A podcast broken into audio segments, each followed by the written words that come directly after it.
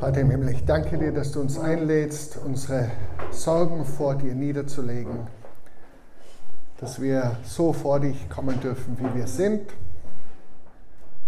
und dass wir damit rechnen dürfen und dass du dich finden lässt, wenn wir dich suchen. Amen. Amen. Hey, äh, ich freue mich riesig, dass wir wieder zusammen sind hier.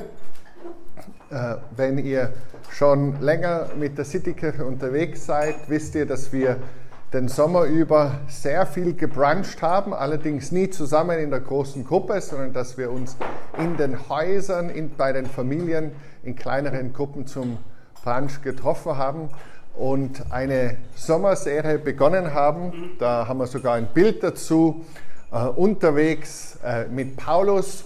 Wir waren ja davor noch äh, bis zum Schulschluss mittendrin in einer Serie über den Epheserbrief, einen ganz grundlegenden Brief des Apostel Paulus und haben dann über den Sommer gesagt, wir schauen einmal auf den Man behind the message. Wer ist dieser Paulus eigentlich, der hier im Namen Gottes, im Namen von Jesus Christus spricht und schreibt? Und diese Sommerserie neigt sich genauso wie der Sommer dem Ende zu.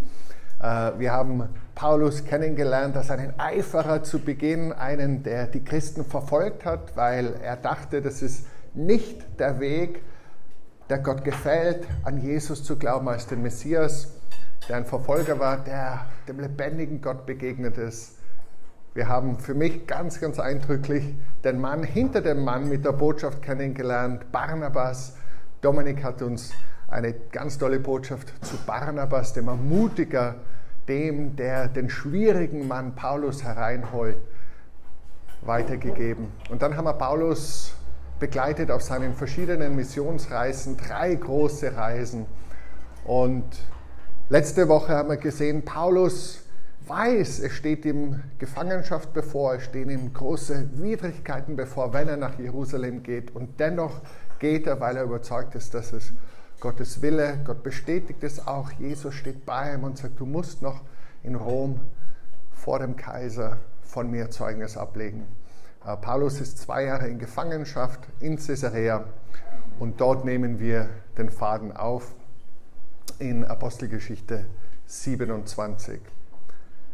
Aber bevor ich einsteige in die Nacherzählung dieses Textes und bevor wir uns gemeinsam Gedanken machen, möchte ich wieder mit einer Frage beginnen. Ihr wisst, ich, ich bin ein großer Fan von Fragen äh, und finde oft das Beste, das dir jemand mit auf den Weg geben kann, ist eine gute Frage. Meine Eingangsfrage lautet,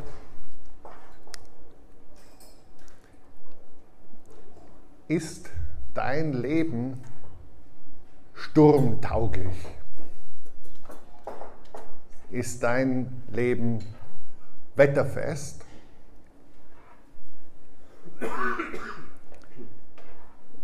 Wie erlebst du selbst Stürme?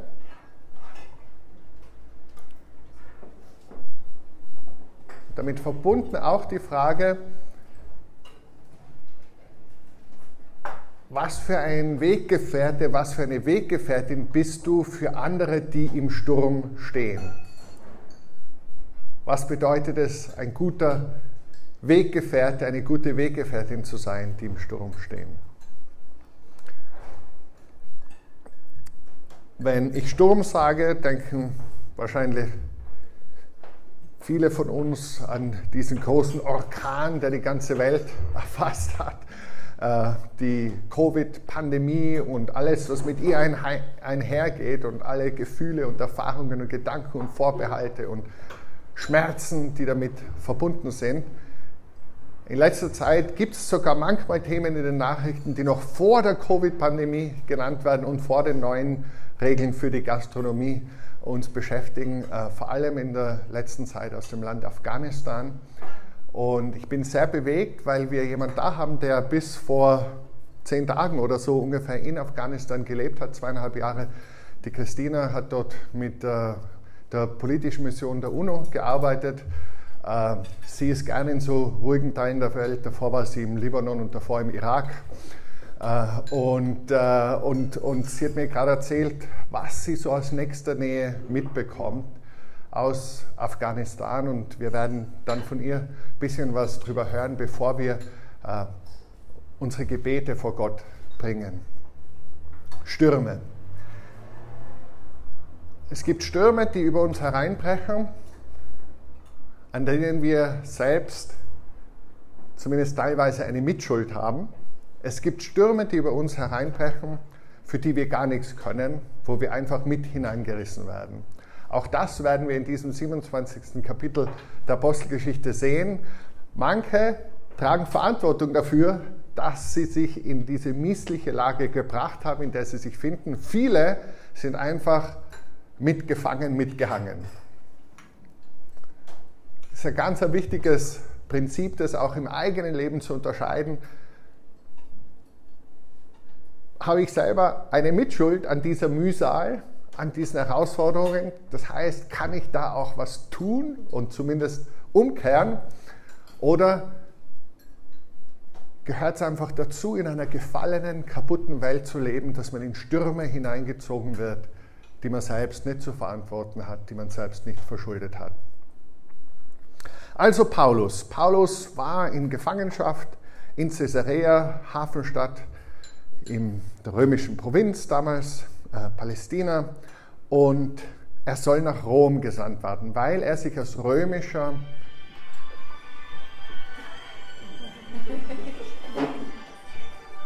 Was ist denn das eigentlich für Sound?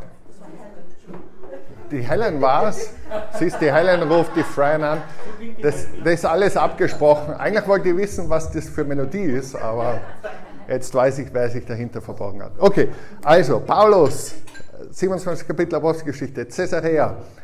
Er soll nach Rom gehen, weil er römischer Bürger ist, zum angeklagt wurde und sein Tod gefordert wurde. Und er sagt, halt, als Römer habe ich das Recht, mich auf den Imperator, mich auf den Kaiser zu berufen, vor ihm letztlich Rede und Antwort zu stehen und das wird ihm zugestanden. Und dann wird er also verschifft auf ein Schiff äh, in die Hände eines Hauptmanns namens Julius übergeben und das erste Schiff, das sie finden, ist so ein Küstenschiff, das so äh, in der Levante da die Küste abfährt bis in die heutige Türkei nach Myra. In Myra finden sie ein zweites Schiff. Dort schiffen sie sich ein. Das ist ein relativ großes Schiff, 276 Personen sind an Bord, finden wir heraus. Und es ist diese Genauigkeit, wie viele Personen da drauf sind und auch wie diese Reise beschrieben wird, ist ein ganz spannendes Indiz dafür, dass es sich um einen Augenzeugenbericht handelt. Und wenn ihr die Apostelgeschichte aufmerksam lest, dann wird euch aufgefallen sein, dass manchmal in der dritten Person Plural, sie, sie, sie, oder, oder dritte Singular, er, erzählt wird und manchmal in der ersten Person Plural, wir, dass es diese sogenannten Wir-Passagen gibt. Es gibt vier Wir-Passagen und die naheliegende Erklärung dafür ist, dass es sich um diese Abschnitte aus dem Leben des Paulus gehört, die Lukas selbst miterlebt hat wo er mit dabei war. Das ist also die vierte und letzte dieser Wir-Passagen, wo wir einen Augenzeugenbericht haben, der dort dabei war. Und wenn du das liest, es ist spannend, wie viele Details da drin sind, wann dieser Anker abgeworfen wird und was getan wird, um das Schiff vor dem Auseinanderbersten zu äh, bewahren und wo genau gesegelt wird. Es ist also ein ganz delierter Reisebericht. Wir können das nachverfolgen, wo die hingezogen sind. Wir sehen das hier. Äh, sie beginnen also in Caesarea über Sidon, kurzer Zwischenstopp, äh, oberhalb von Zypern vorbei nach Myra in die heutige äh, Türkei. Und dann segeln sie wieder los und es ist da schon sehr mühsam, der Wind ist ihnen entgegen und dann wird es immer schwieriger, sie können nicht auf Knidus landen, segeln oberhalb von Rhodos vorbei und müssen, werden dann von starken Winden, die eigentlich nicht in die richtige Richtung für sie gehen, heruntergetrieben am Kap von Salmone vorbei, rund um das äh, Ostende Kretas herum, sind dann da unterhalb von Kreta und schaffen es in einen Hafen. Der heißt äh, Schönhafen, übersetzt auf Deutsch Kaloi Limenes auf Griechisch. Und in diesem Hafen legen sie irgendwann im Oktober an. Und wenn ihr das Mittelmeer kennt, wisst ihr, wenn es so zu Herbsten beginnt, dann werden die Winde stärker und die Wellen höher und die Schifffahrt gefährlicher. Äh, wir haben auch äh, ein Indiz dafür, wie spät es war. Also der jüdische Fastentag, Yom Kippur, äh, war bereits vorübergegangen. Es, wahrscheinlich ist die Reise im Jahr 59 vor sich gegangen. Und da war Yom Kippur der 5. Oktober. Also irgendwann im Oktober befinden wir uns. Und hier in Schönhafen legen sie an. Und in Schönhafen kommt es zu einer Entscheidung, weiter zu segeln. Nicht alle sind einer Meinung. Nicht alle wollen weiter segeln, viele werden gar nicht gefragt. Also die überwiegende Mehrheit der 276 Personen an Bord haben überhaupt nichts mitzureden, werden nicht um ihre Meinung gefragt. Es gibt gute Gründe, weiter zu segeln, weil dieser Hafen dort in Caloy Limenes nicht winterfest ist. Und nur, nur ein paar Meilen weiter, nur 40 Meilen weiter gibt es den schönen Hafen Phoenix. Der ist geschützt von den Winden Dorthin schaffen wir es noch 40 Meilen. Mit gutem Wind schafft man das vielleicht in einem Tag. Das ist auch viel vernünftiger, dort zu überwintern. Und diese Meinung wird diskutiert. Paulus, der offenbar als ein geachteter äh, Gefangener dort das schon mitbekommt, er wird begleitet nicht nur von, äh, von Lukas, sondern auch von Aristarchus. Wie das ging, ist nicht ganz klar. Die naheliegendste Erklärung ist, dass sie als seine Sklaven aufgetreten sind und dass ein hoher Gefangener Sklaven mitbringen durfte, also dass sie deshalb das Recht hatten, mit ihm zu reisen. Jedenfalls, Paulus hatte gewisses Standing, hört von, von, von, von, von dieser Frage und Paulus sagt, macht's das nicht. Bleibt's hier, fahrt's nicht, es ist gefährlich, ja, da, da, da wird es Schaden geben die Bibel sagt uns nicht, dass Paulus das von Gott gehört hätte. Sie sagt nicht, äh, er hat einen Traum gehabt oder eine Vision oder ein Engel hat ihn gewarnt. Paulus war aller Voraussicht nach einer der erfahrensten, wenn nicht überhaupt der reiseerfahrenste Mann auf diesem Boot. Kapitän, Schiffsbesitzer, Steuermann inklusive. Wenn du zusammen addierst, wie viel er schon unterwegs gewesen war auf hoher See zu dieser Zeit, sind es mindestens dreieinhalbtausend Meilen wenn du alle seine Reisen, von denen wir wissen, zusammenzählst. Und vielleicht sagt er einfach als erfahrener Seefahrer, das ist nicht gescheit. Wir wissen, dass er zu diesem Zeitpunkt schon dreimal Schiffbruch erlitten hatte, schreibt er in dem zweiten Brief an die Korinther, und einmal einen Tag und eine Nacht auf hoher See zugebracht hat. Und wir sehen, er hat keine große Lust, das zu wiederholen. Und er sagt, es ist nicht gescheit, macht man das nicht. Und dann kommt es zu dieser Güterabwägung und die letztlich entscheiden, nämlich der Schiffsbesitzer und der Steuermann überzeugen den Hauptmann, es ist klug, wir segeln diese 40 Meilen einfach da unterhalb von Kreta entlang nach Phoenix, was soll schon passieren? Und dann kommt noch ein schöner Südwind und die Zeichen sind günstig, sie setzen die Segel in den Wind und machen sich auf. Und plötzlich, und plötzlich kommt ein orkanartiger Wind, der herunterbläst von Norden, der sie wegbläst von der Küste, wegbläst von Kreta. Sie müssen sich treiben lassen. Sie fangen an, schon die Seeanker zu lichten. Sie fangen an, gewisse äh, Segel schon über Bord zu werfen, weil es so ein stürmischer Wind ist. Sie versuchen da unterhalb dieser kleinen Insel Kauda äh, ein bisschen Schutz zu finden vor dem Wind und dann lassen sie sich treiben. Und dann treiben sie da im Mittelmeer herum. Diese Linie ist natürlich völlig frei erfunden, weiß keiner genau, wie viele Kreise sie da äh, gedreht haben. Dann sind sie zwei Wochen auf hoher See. Und zwei Wochen sehen sie weder Sonne noch Sterne noch Mond. Äh, sie haben also keine Ahnung, auch wo sie sind. Es gibt keinen Kompass, es gibt keinen Sextanten zu dieser Zeit. Sie sind völlig den Elementen ausgeliefert.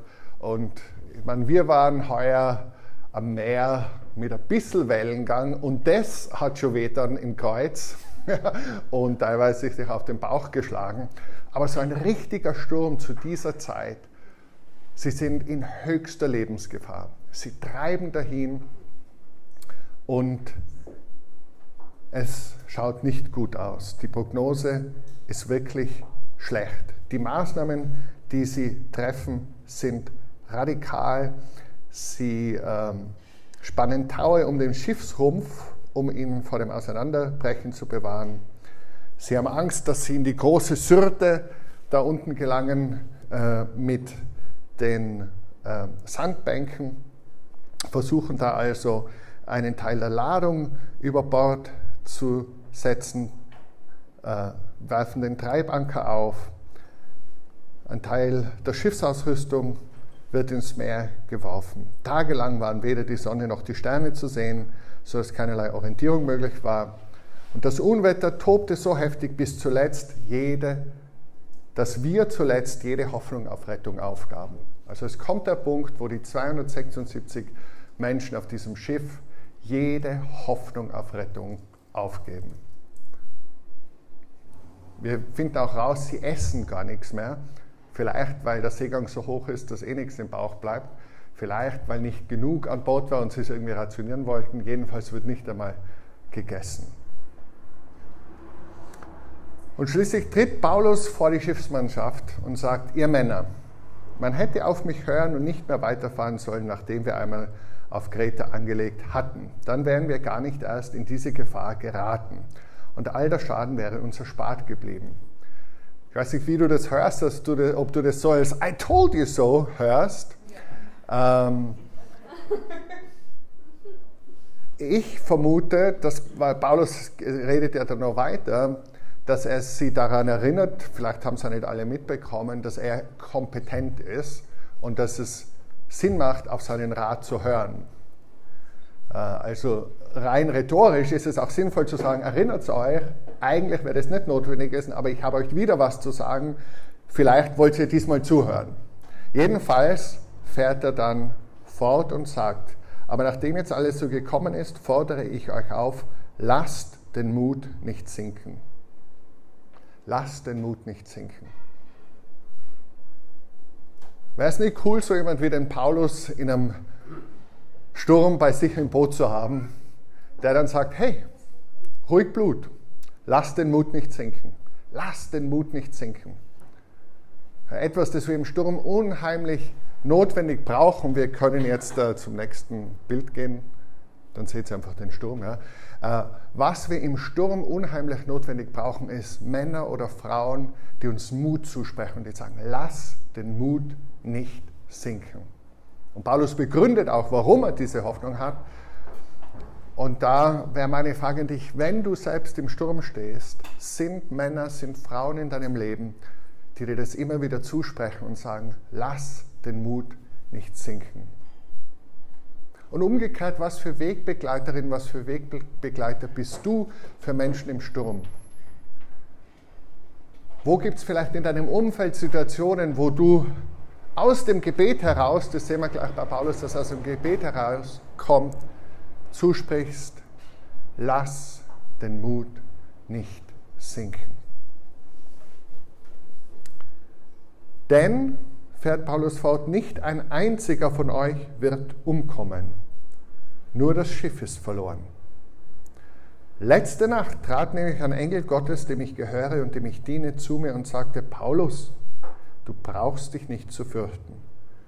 Gott hat bestimmt, dass du vor dem Kaiser erscheinen sollst und deinetwegen wird er allen, die mit dir auf dem Schiff sind, das Leben schenken. Fasst also wieder Mut, Männer, fasst also wieder Mut, Männer, denn ich vertraue Gott und bin überzeugt, dass alles so kommen wird, wie es mir durch den Engel gesagt wurde. Wir werden, so hat Gott es bestimmt, vor einer Insel stranden. Dass ein Engel uns die Botschaft überbringt, ist sicher der Sonderfall. Habe ich noch nie erlebt. Ich glaube, dass Gott das nach wie vor tun kann und auch hin und wieder tut aber dass Gott uns seine Zuversicht zuspricht, sehr oft und in erster Linie durch das von ihm inspirierte, geschriebene Wort, die Offenbarung, wie sie niedergelegt ist in den Worten der Heiligen Schrift. Dass Gott uns Mut zuspricht, dass Gott uns Perspektive gibt und Hoffnung gibt. Und wenn uns das ins Herz sinkt, wenn wir im Herzen uns davon überzeugen und heilen, lassen, wenn wir diese Hoffnung in uns aufkeimen lassen, dann kommen wir hoffentlich zu dem Punkt, wo Paulus sagt, denn ich vertraue Gott und bin überzeugt. Denn ich vertraue Gott und bin überzeugt, dass alles so kommen wird, wie er es mir gesagt hat. Ich weiß nicht, du erinnerst dich vielleicht jetzt an Personen in deinem Leben, die in Krisensituationen, die in Stürmen dir sowas zugesprochen haben und die gesagt haben, auch wenn du momentan zu schwach bist, selbst zu glauben, auch wenn es um dich herum momentan so dunkel ist, dass du es nicht, nicht spürst und dass die, die Hoffnung dir unerreichbar scheint. Ich habe den Glauben für dich und für deine Situation. Ich glaube, dass Gott treu ist. Ich glaube, ich vertraue Gott und ich vertraue darauf, dass es so kommen wird, wie er gesagt hat. Und solche Freunde in der Not zu sein, solche Wegbegleiterinnen in der Not zu sein, es ist so ein, ein heiliger, wunderbarer Ruf, den Gott uns gibt als seine Kinder. Und gleichzeitig auch bereit zu sein, wenn wir selber die Hoffnung haben sinken lassen, von anderen zu hören und zu verstehen, sie sind von Gott gesandt in meine Situation als jemand, der mir Mut macht, als jemand, der mich in der Hoffnung bestärkt. Wir werden, so hat Gott es bestimmt, vor einer Insel stranden. Und dann kommt die 14. Nacht und plötzlich merken sie, sie lassen so ein Senkblei immer runter, um zu schauen, vielleicht haben sie es Tosen von einer Brandung gehört, lassen ein Senkblei runter und sehen, oh, jetzt ist 40 Meter und kurz drauf 30 Meter Wassertiefe. Also es naht ein Ufer, vielleicht Sandbänke, vielleicht Klippen. Äh, es ist gut, wir sind in der Nähe von Land, aber es ist auch lebensgefährlich. Das Erste, was passiert ist, dass die Seeleute sich denken, 276 Leute und dieses große Schiff, das packt man nicht, aber wenn wir ins Beiboot gehen, das schaffen wir vielleicht. Und sie versuchen also so das Beiboot hinunterzulassen und alle, die Seefahrer sind, versuchen sich abzusetzen. Paulus kriegt das spitz und sagt zum Hauptmann, du, wenn die dahin sind, sind wir alle verloren. Julius jetzt hört er auf ihn und sie kappen die Taue des Beibootes und lassen das Beiboot ins Wasser fallen. Äh, das heißt, die Seeleute, die Matrosen bleiben an Bord. Auch da wird uns nicht gesagt, ob Paulus das durch den Geist Gottes gemerkt hat oder ob es einfach seine Erfahrung und seine Wachsamkeit war. Aber es bleibt spannend, es bleibt knapp. Und dann haben sie Angst. Sie haben Angst, dass sie stranden werden, Angst, dass das Schiff zerbersten wird. Und in dieser Nacht, noch bevor es hell wird, tritt Paulus wieder auf den Plan und redet jetzt zu allen, die am Schiff sind. Soweit wir wissen, war von den 276 Leuten an Bord, hat es drei an Jesus Christus Gläubige gegeben. Paulus, Lukas und Aristarchus, der mit ihnen unterwegs war. Und Paulus wendet sich an alle und bittet sie eindringlich etwas zu essen. Heute ist schon der 14. Tag, sagte er, den ihr in Anspannung und Ungewissheit zubringt und während der ganzen Zeit habt ihr keine richtige Mahlzeit zu euch genommen. Deshalb fordere ich euch jetzt dringend auf, etwas zu essen. Ihr müsst euch stärken, wenn ihr gerettet werden wollt. Ich versichere euch, dass keiner von euch auch nur ein Haar von seinem Kopf verlieren wird. Mit diesen Worten nahm er ein Brot, dankte Gott vor allem dafür, brach ein Stück davon ab und begann zu essen.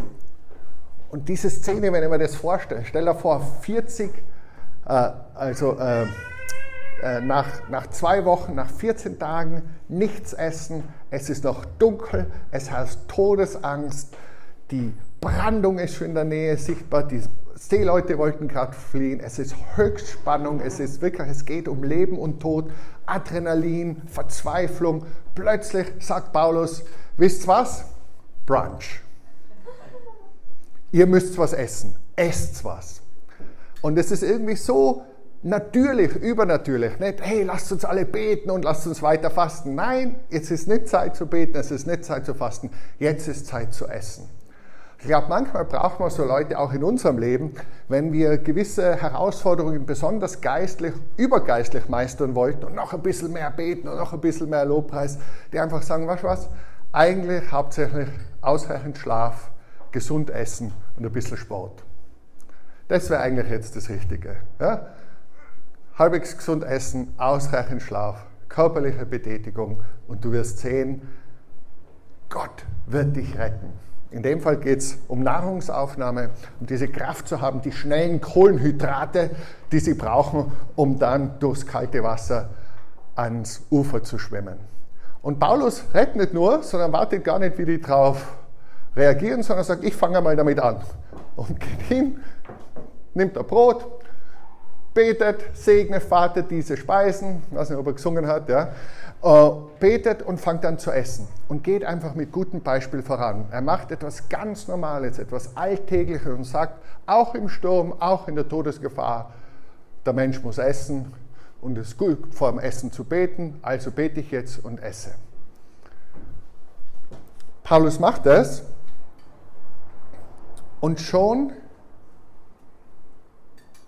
ist dieses Vorbild, dieses Beispiel, das er ihnen gibt, wirksam.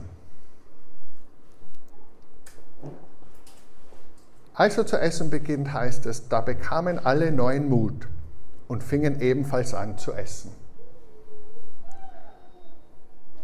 Es gibt so diese Herdenmentalität unter uns Menschen und die kann für uns und gegen uns wirken.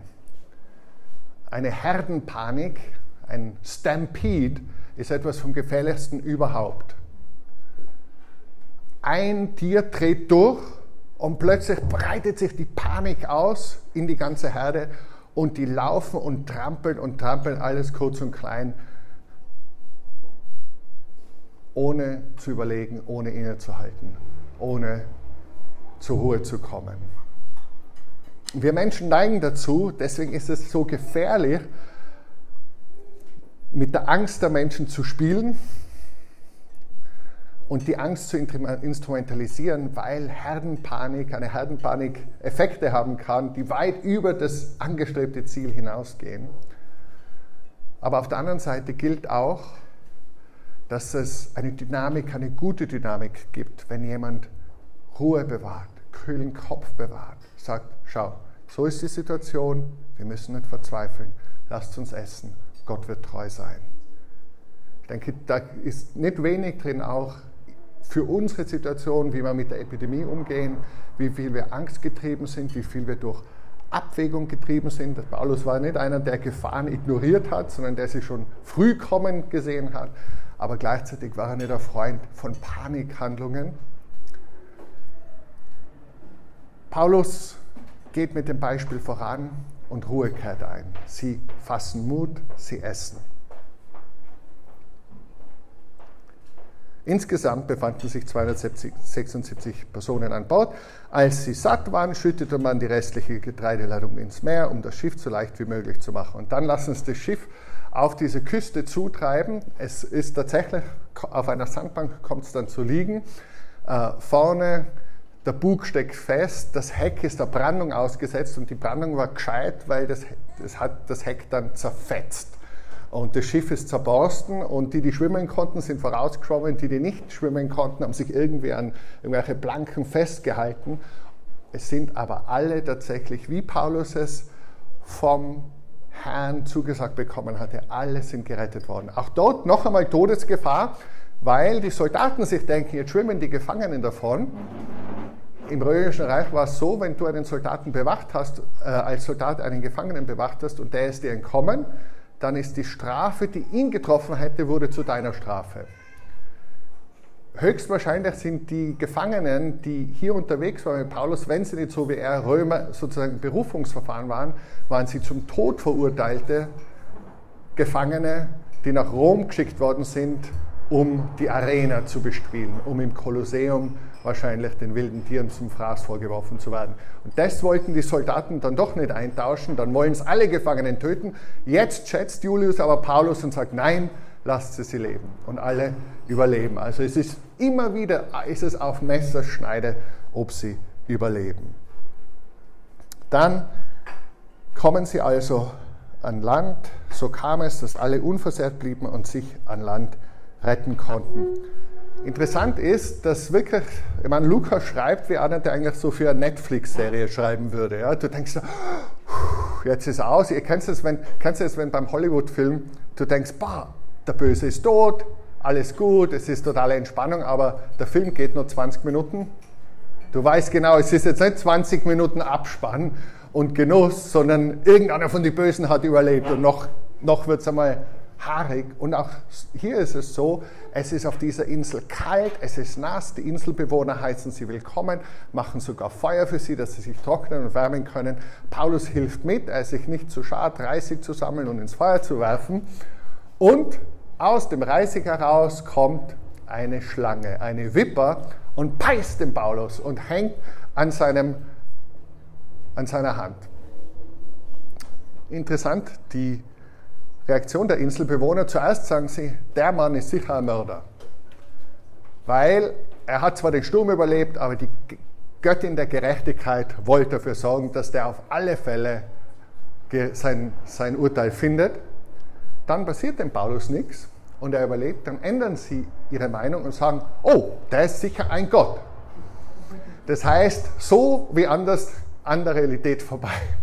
Also die, äh, die, die Einschätzung der Masse ist äh, laut Lukas nicht immer das äh, Zielführende. Auf der Insel hat Paulus dann noch interessanterweise einen Heilungsdienst. Er lernt den Primus der Insel kennen, Publius, und der heißt sie willkommen. Und der Vater des Publius hat Durchfall und hohes Fieber. Paulus betet für ihn, er wird geheilt. Dann kommen die ganzen Kranken der Insel und ein Heilungsdienst entfaltet sich auf Malta. Er ist Gefangener, er soll vor Caesar vor Gericht erscheinen und unterwegs die Gnade Gottes, die Kraft Gottes fließt durch ihn.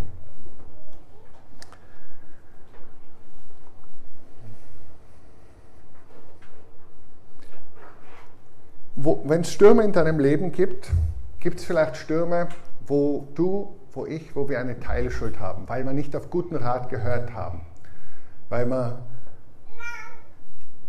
nicht auf Weisheit gehört haben und wir das Segel gehisst haben, wo es eigentlich gescheiter gewesen wäre, in diesem Kaloi Limenes, in diesem Schönhafen zu bleiben. Aber es gibt auch Stürme, wo wir überhaupt nichts dafür können, wo andere Entscheidungen getroffen haben, andere die Weichen gestellt haben und wo wir trotzdem mittendrin im Sturm sind. Wen hätte man in so einem Sturm gern dabei? Wie würde man selbst im Sturm gern handeln? Bei Paulus sehen wir, Paulus betet, wir wissen, dass er betet, weil der Engel eben sagt, Gott schenkt dir diese Menschen. Er hat offenbar gerungen im Gebet, nicht nur für sich selbst, sondern für alle diese 276 Personen an Bord. Paulus hört von Gott, er vertraut Gott, er macht anderen Mut, er weiß auch guten Rat, er weiß, was zu tun ist. Danach sehne ich mich. Eine Bibelstelle, die mich die letzte Woche immer wieder sehr bewegt hat, aus dem Buch Daniel, lautet, aber das Volk, das seinen Gott kennt, wird sich stark erweisen und entsprechend handeln. Paulus kann so handeln, weil er seinen Gott kennt. Deshalb ist er stark in dieser Not, deshalb kann er entsprechend handeln. Er ist einer, der durchdrungen ist von der Majestät, von der Größe, von der Realität, von der Vertrauenswürdigkeit Gottes, das Volk, das seinen Gott kennt. Aber natürlich würde ich in erster Linie mir nicht Paulus als Bootgefährten wünschen, sondern den, dem Paulus nachfolgt. Jesus Christus. Ihr kennt wahrscheinlich alle die Begebenheit, wo Jesus auch in einem Sturm mit seinen Jüngern im Boot war und wo Jesus noch mehr die Ruhe weg hatte als Paulus, weil Jesus im Sturm sogar schläft.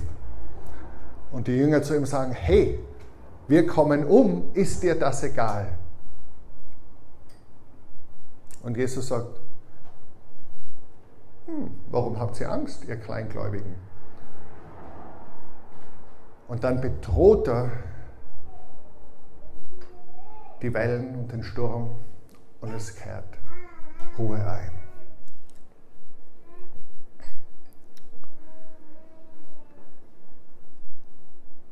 Wir wissen, dass wir in unserem Leben immer wieder Stürme erleben werden.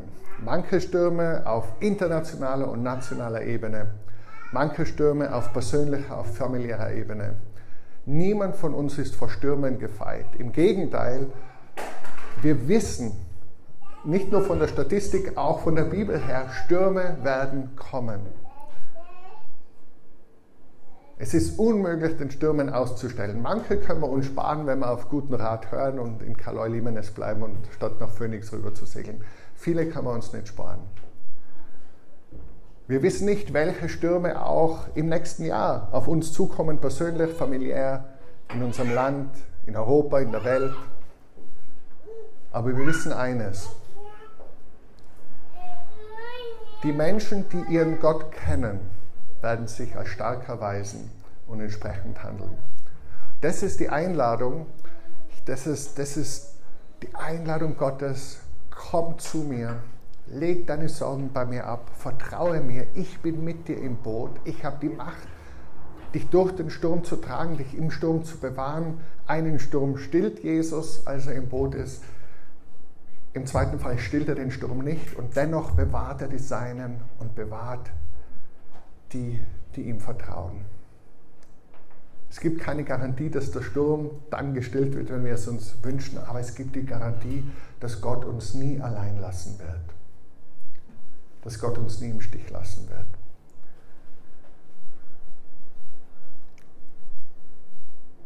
Ich freue mich auf dieses Jahr, das vor uns liegt.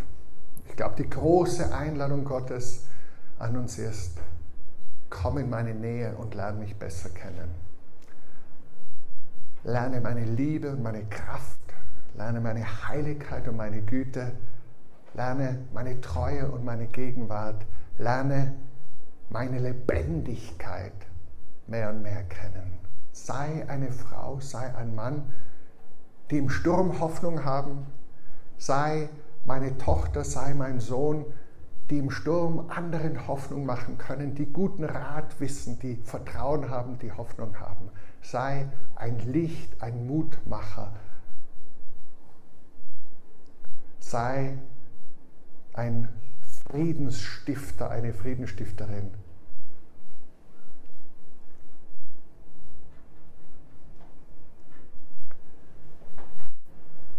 Und ich glaube auch, dass Gott dir Mut machen will, wo du selbst im Sturm bist. Es gibt keine Welle, die höher ist als er. Es gibt keine Brandung, durch die er dich nicht hindurchtragen könnte. Es gibt keinen Sturm, den er nicht stillen könnte oder in dem er dich nicht bewahren könnte. Er ist für dich. Er ist bei dir. Er ist treu.